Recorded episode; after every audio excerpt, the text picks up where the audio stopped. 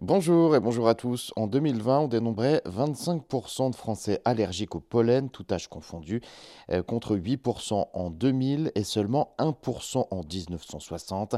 À l'horizon 2050, 50% de la population française, donc la moitié des Français, euh, pourraient donc être concernés par des allergies au pollen. Alors, comment et pourquoi Je vais vous expliquer. Alors, plusieurs études hein, montrent effectivement que la hausse des températures et l'augmentation de la concentration de CO2 aggrave les risques d'allergie. Quand on a une atmosphère enrichie en dioxyde de carbone, les plantes vont donc avoir une croissance plus forte et émettre davantage de pollen.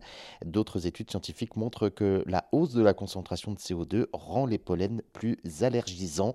Chaque année, à l'arrivée du printemps, un Français sur trois éternue, a le nez qui coule, la gorge qui gratte. Eh bien, à l'avenir, ces euh, personnes allergiques au pollen seront de plus en plus nombreuses et leurs symptômes davantage handicapants. En 30 ans, la quantité de pollen de bouleau émis dans l'air a augmenté de 20% en France. Une hausse d'autant plus problématique que les pollens de bouleau sont particulièrement allergisants. Ces pollens vont donc davantage gêner les personnes allergiques, rendant donc leurs symptômes plus sévère. La pollution en ville exacerbe les euh, symptômes chez les personnes allergiques au pollen, ces euh, dernières étant davantage gênées pendant les pics de pollution. Alors pour simplifier, euh, la pollution abîme l'enveloppe extérieure des pollens, faisant sortir des particules plus fines, alors que le pollen s'arrêterait donc au niveau du nez, et eh bien désormais les particules vont être inhalées et se déplacer jusqu'au fond des bronches.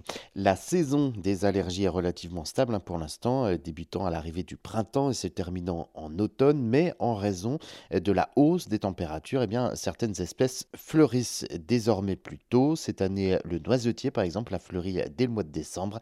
Les personnes allergiques seront donc euh, dorénavant gênées par leurs symptômes sur une période plus longue de février à octobre. La hausse des températures a d'autres conséquences. Hein. En raison de la chaleur, certaines espèces se déplacent en altitude.